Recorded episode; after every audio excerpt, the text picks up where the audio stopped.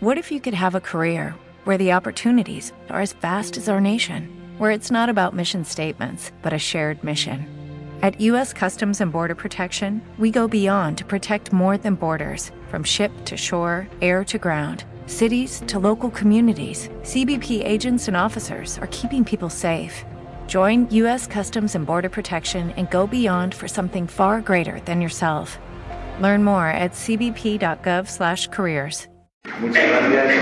Gracias primero al festival por invitarme. Sobre todo gracias a mi hermano Raúl porque a mi sobrino, decir, Raúl, porque ayer pude vivir lo que es realizar muchos sueños que uno tiene, muchas ideas y que al fin y al cabo, como él también lo dijo antes, hasta que no cristalizan en una música, no dejan de ser ideas más o menos certeras sobre algún tema en concreto, ¿no?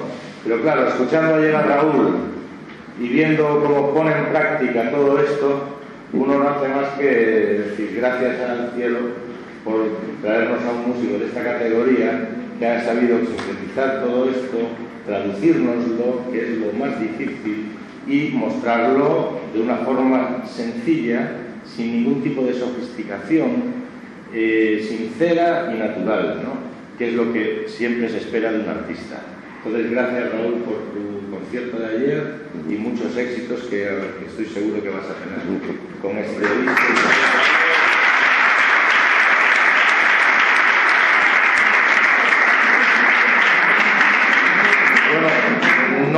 Yo el que venga aquí a desvelar la importancia de lo negro en la música, ¿no? Porque obviamente esto es una cosa que todos sabemos, igual que cuando se marcan los 100 metros lisos, si está Usain Bolt entre ellos, uno ya más o menos dice, como que va a ganar.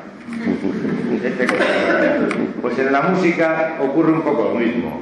En cuanto hay un, un negro participa en la fiesta, ya se sabe que hay que hacer un sitio importante, porque tienen una especial destreza para la música y para el baile. Esto es algo que quien no lo quiera ver es porque está o ciego o, o tiene ideas o no habla de política.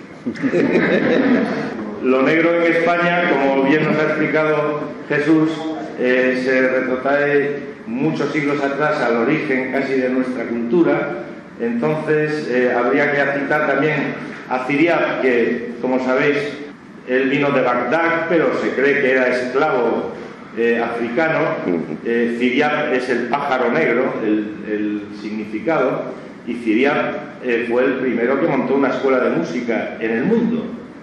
Yo, que soy catedrático del Conservatorio de Córdoba, les digo a mis alumnos que la escuela más antigua del mundo es la de Córdoba, como podéis ver, les digo, ¿no?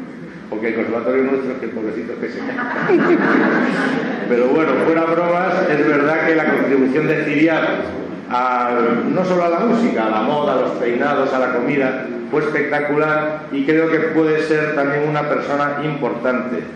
Lo que ocurre en cuestiones musicales es que cuando nosotros vamos hacia atrás en el tiempo, cada vez la niebla es más densa. Tú puedes estudiar la música, sobre todo a mí me enseñaron que hay que empezar desde hoy hacia atrás buscando. Tú no puedes partir de abajo e intentar reconstruir la música desde abajo, sino que por el principio de la sedimentación histórica, eh, la música, yo suelo decir que como la energía ni se crea ni se destruye, sino que se transforma. El que crea que inventa algo está soñando.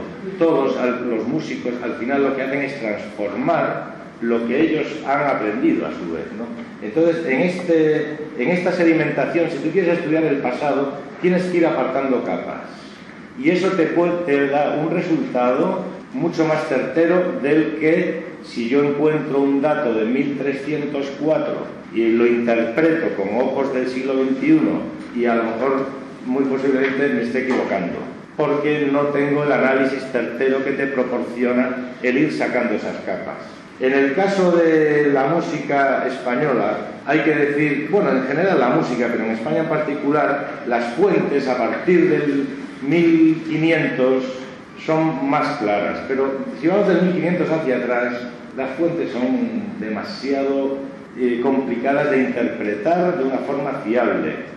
Lo que yo me puedo inventar es una novela, como de hecho se inventaron en los años 50 en Córdoba la historia del flamenco, ¿no? Yo cuando hago la periodización de la historia del flamenco, cuando llego a los años 50, ya no le llamo el mairenismo ni el neoclasicismo, le llamo la novela. Porque nos han contado una novela, nos han contado un lo que vulgarmente se dice un rollazo. Tiene un rollo muy gordo, este no, este el flamenco, a mí hace poco me decía uno, el flamenco nació en Jerez. No, el flamenco nació en el barrio de Santiago. No, no, el flamenco nació en la calle Cantarería. No, el flamenco nació en esta casa puerta. Digo, claro, picha, tú te inventaste el flamenco. Tú y tu familia. Porque el flamenco, nada más que lo podemos hacer los gitanos. Esto no voy a decir el hombre porque es un gran artista. Y no quiero yo aquí eh, enemistarme con nadie. Pero lo que esa persona que lleva años militando con el gitanismo siempre se le olvida decir es que su maestro era payo. qué, detalle, oye. Es una tontería, ¿no? El que le enseñó a tocar a él y a todo Jerez la guitarra era más payo que un olivo, que se llamaba Javier Molina, que era a su vez alumno de otro payo que era Javier eh, José Patiño de Cádiz.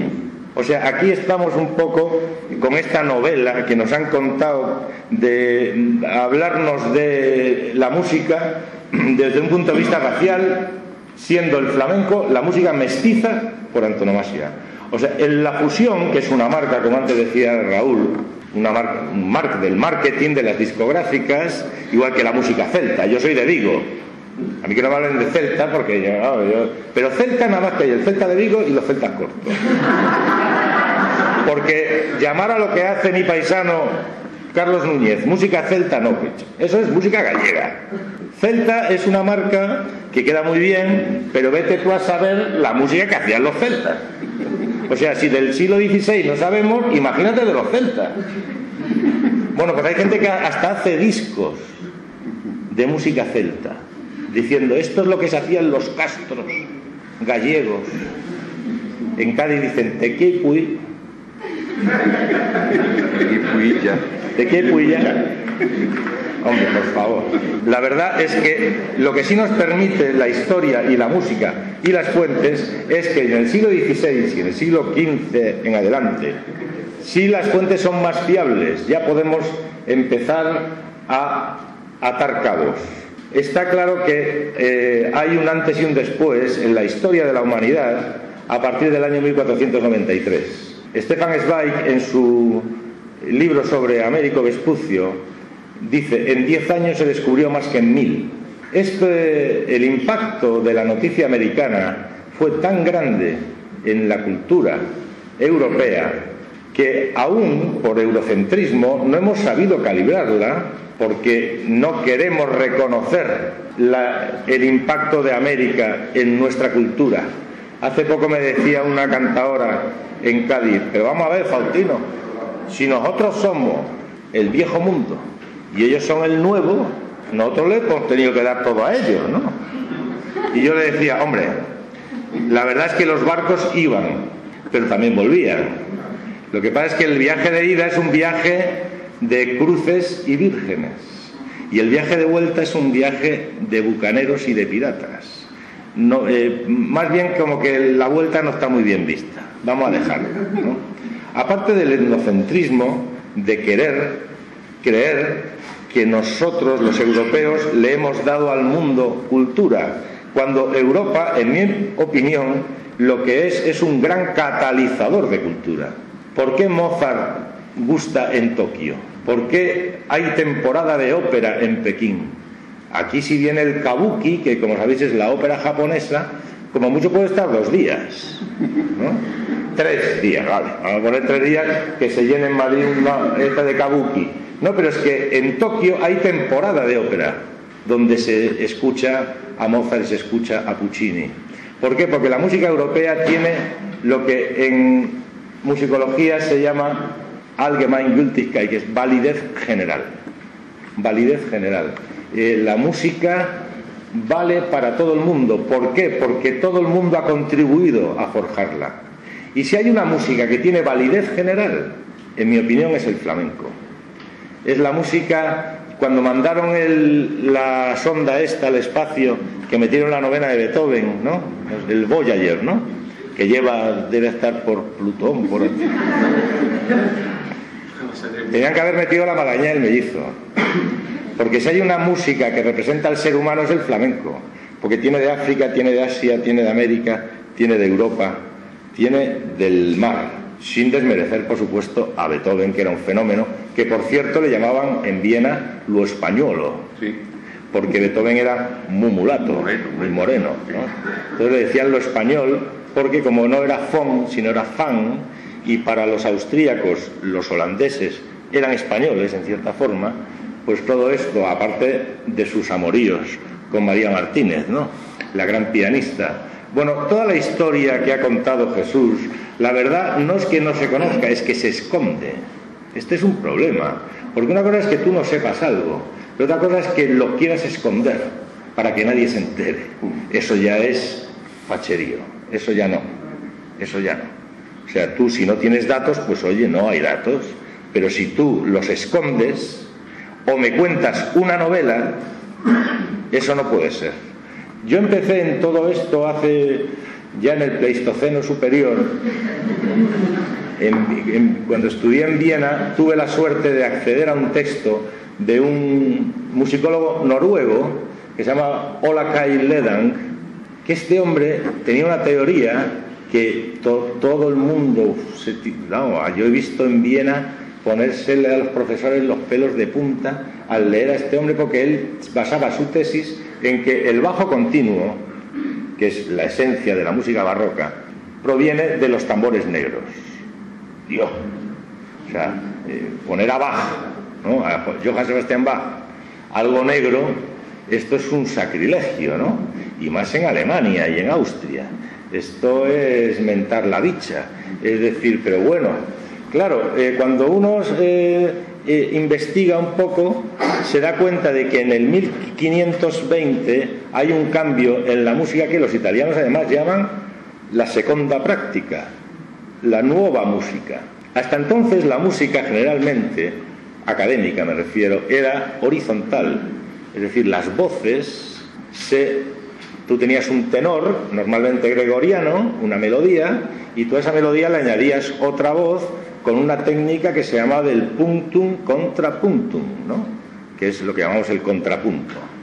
Y después hacías tres voces, cuatro voces, pero todo funcionaba de forma horizontal.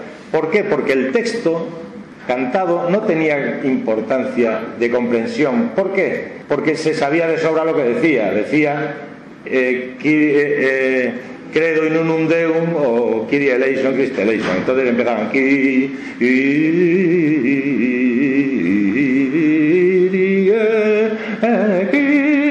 y hacían fugas a 18 voces, qué mal va el texto. Pero claro, cuando llega el barroco, cuando llega la nueva música, que los italianos se inventan la ópera, se la inventan con mimbres hispanos de un siglo antes, pero bueno, no vamos ahora a quitarle a los hombres, les hace ilusión, ¿no? haberse inventado la ópera, ¿no?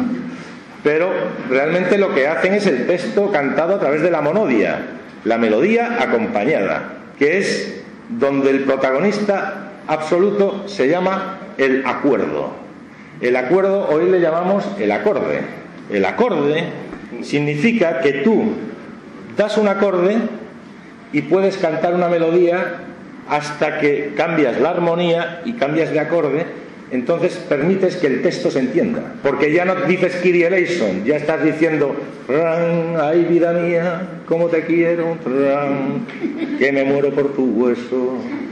Realmente tú no necesitas ya, aunque después se aproveche la técnica del contrapunto, pero la base es el bajo de danza. Los bajos de danza principales de la música europea son cuatro, la zarabanda, la chacona, la folía y el pasacalle aquí y en Polonia. Son los cuatro bajos de danza que permitieron a los músicos algo que hasta el momento no es que estuviese vedado, sino que no se conocía, es la improvisación. Como le pasó al pobrecito Paco de Lucía, que cuando dijo que él había descubierto la improvisación, que se le había abierto un mundo, porque él decía, coño, es que con una escala, una escala sirve para muchos acordes. Yo pensé que cada acorde había que cambiar de escala. Y yo Malaflin le dice que no, que yo, si tú haces, yo hago cuatro acordes y tú con una misma. Claro, Paco, cuando Paco se da cuenta de eso, lo volvió loco. A Maloflin y al Dimeola. Y y a todos nosotros, claro. Entonces, el bajo de danza, la verdad, tiene una importancia fundamental, porque son cadenas de acordes sobre las que tú improvisas. Esto es una maravilla porque permite a los músicos sin conocerse tocar juntos, siempre y cuando se le diga, mira, yo voy a ir, primero voy a hacer la tónica, después voy a hacer la dominante, después voy a la subdominante, después al cuarto grado, al quinto, y vuelvo otra vez. Ah, vale, perfecto.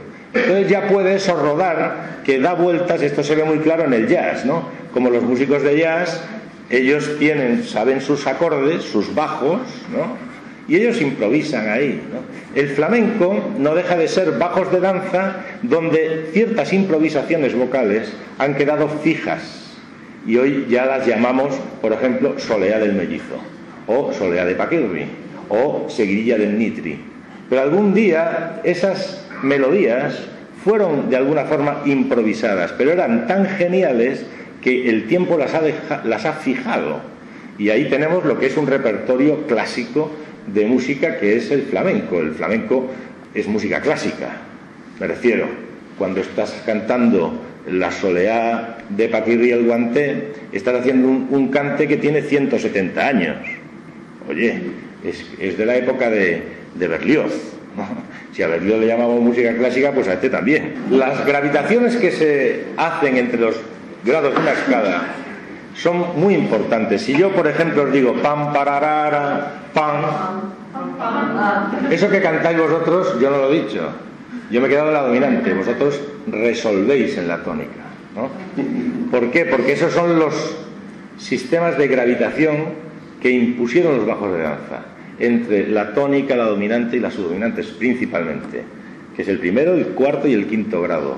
Cuando tú logras hacer cadenas de acordes sobre esos grados, realmente estás abriendo un mundo. En el siglo XIX, finales del XVIII, principios del XIX, se inventan los andaluces un nuevo modo, porque como sabéis hay dos modos principales, el mayor y el menor. Y los andaluces inventan uno propio, que parte del menor, y que yo lo llamo modo flamenco, y algunos les llaman frigio. No sé por qué le llaman frigio, porque la verdad, frigio no es un modo armónico, es un modo melódico, pero bueno. El modo flamenco, que lo tenemos en el zorongo,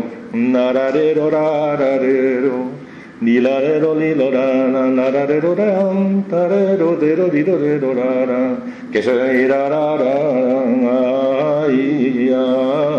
los famosos ayes de la caña. Todo esto tiene mucho que ver con la cultura afro española, muchísimo. Y la verdad es que teniendo una música como tenemos, tan mestiza, tan, con tanta contribución, hay una letra que me encanta decir, que encontré en una zarzuela del maestro Barbieri, que se llama El juicio al cancán, porque Cancán fue de las primeras invasiones que tuvimos en la música, ¿no? Hoy ya como España en el país de Camarón nada más que se habla de Mario Vaquerizo, pues entonces yo ya he perdido la esperanza de que algún día nos acordemos de lo grande que fue eh, la música, eh, nuestra música, ¿no? Porque claro, ahora lo que es es hombre El otro día comentaba, eh, me dicen, vuelve Miquel Erenchun, yo decía, no, por favor. Y llamé a mi hermano, José, que vuelve, no, no, dando los chocazos en el, en el país de Enrique Morente, Guillo. Pues si esto pasa a los franceses, o a, los ingleses no que tienen buenos músicos populares, a los alemanes, vale, pero que nos pase a nosotros, que nos olvidemos de nuestros músicos, que es que en la televisión nunca los ponen, Guillo. Es que, es que, es que Vicente Amigo acaba de pegar un pelotazo en San Francisco. Ahora, Alaska se tira un peo y te dicen hasta quién lo lió. Fulanito y estuvo y no sé cuánto. Hombre, por favor. A nivel armónico, es fundamental, pero a nivel métrico, a nivel del compás, también es importante. Y la contribución de lo negro al compás, pues tampoco voy a venir yo aquí a revelarla. La amalgama a la que hizo referencia Raúl de 6x8, 3x4, ¿no? Que que Leonard Bernstein supo meter muy bien, ¿no? en West Side Story, ¿no? Cuando hace América, pero claro, este es el, el ritmo del punto cubano, de la guajira, de la petenera y de la soleá. Catán, tacatán, tequetampón, y de la seguidilla.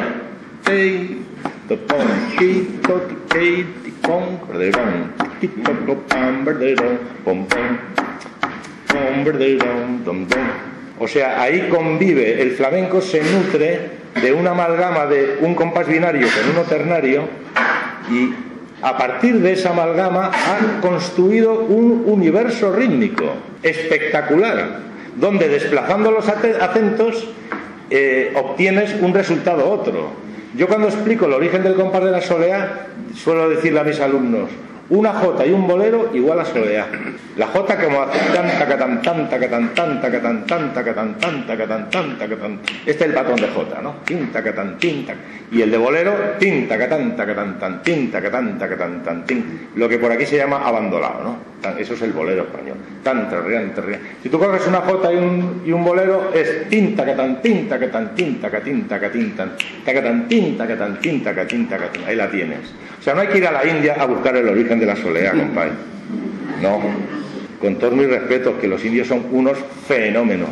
Y algo de indio tendrá el flamenco también, porque el flamenco tiene de todo. Esta letra que no he llegado a decir dice de Barbieri, Dios echó en un puchero, según se cuenta, una pizca de romero, sal y pimienta, después guindilla, y salió de aquel pisto la seguidilla. Una flamenca pura rebañó el puchero y de la rebañadura nació el bolero. Este compás alterno de 6x8, 3x4 está en la zarabanda, está en cierta forma en la chacona, está en el zarandillo, está en la jácara. Y después estará en el fandango. Cuando hablamos de fandango nos referimos a dos géneros musicales. El fandango indiano, que era como se le llamaba entonces, porque la primera cita de fandango del diccionario de autoridades dice, fandango, baile de los que han estado en los reinos de Indias. O sea, eso han estado, ¿no? Eso es pretérito perfecto. Han estado, ya no están. Están aquí, han vuelto. Baile de los que han estado en los reinos de Indias. Ese fandango que es el que ayer tocó Raúl, porque cuando Raúl ayer habla de fandango, a lo mejor mucha gente esperaba lo que hoy llamamos fandango, que es un cantable en modo mayor. No, el fandango indiano es bailable en modo menor, con la cadencia andaluza muy marcada, que es un sistema, un recurso del modo menor caer al quinto grado a través del séptimo y del sexto, que es lo que llamamos cadencia andaluza, ¿no? La, sol, fa, mi. Eso realmente es la menor.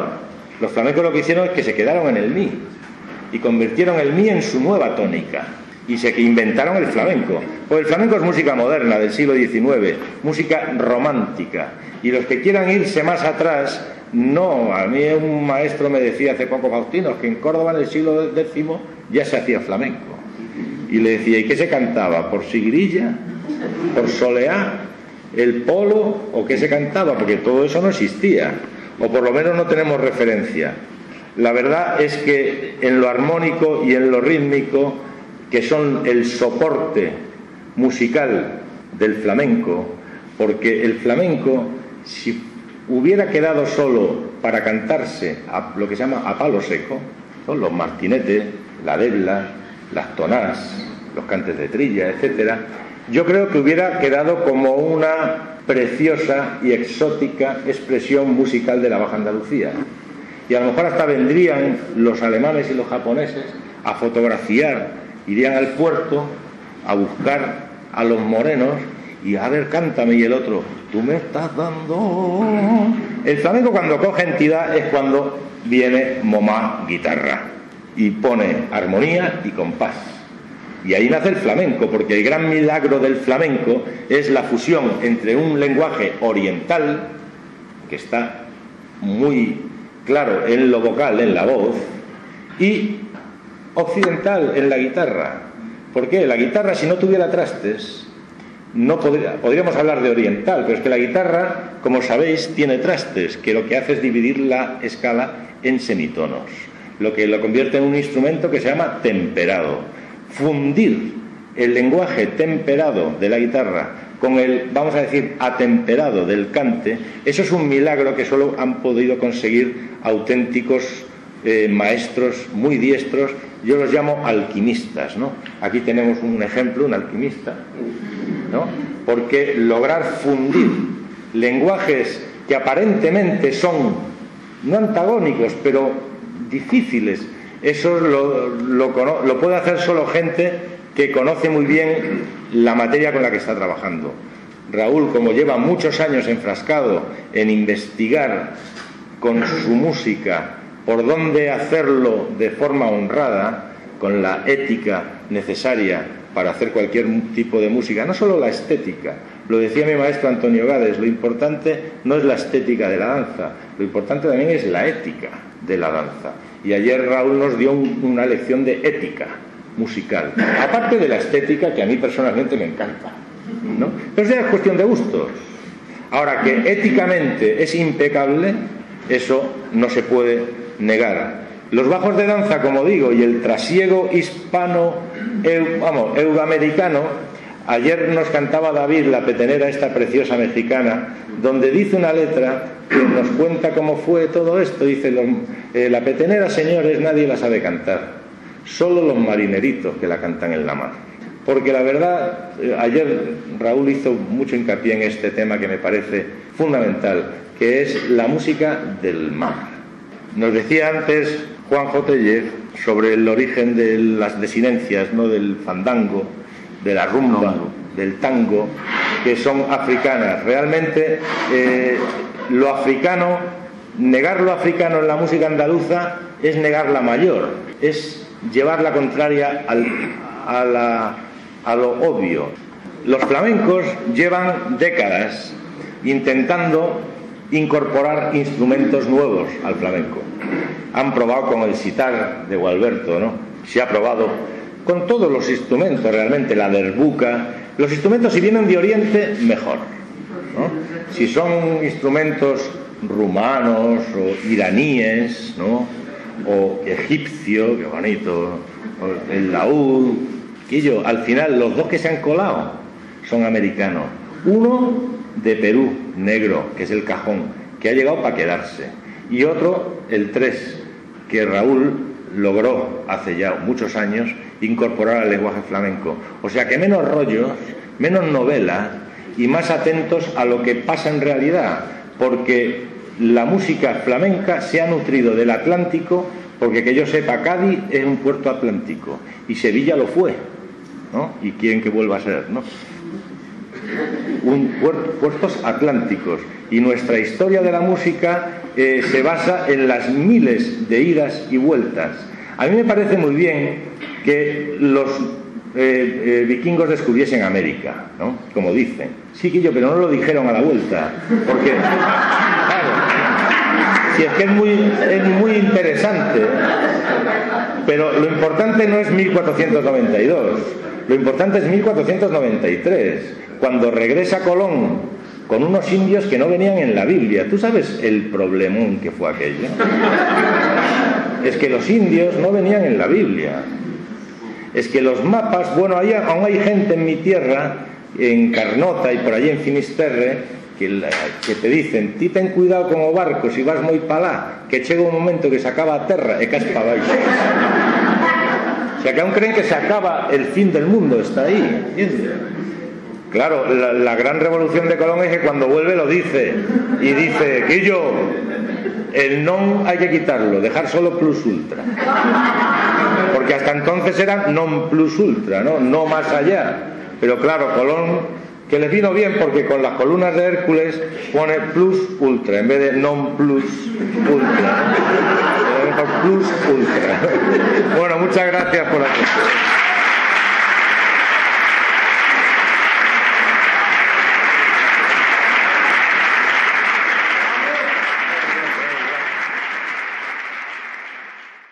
As a new Western Union customer, you can enjoy a $0 transfer fee on your first international online money transfer. Send money to your family and friends back home the fast, easy, and reliable way. Visit westernunion.com or download our app today to get started, and your first transfer fee is on us. FX gains apply, not available for credit cards and transfers to Cuba. Services offered by Western Union Financial Services Inc. and MLS 906983 or Western Union International Services LLC and MLS 906985.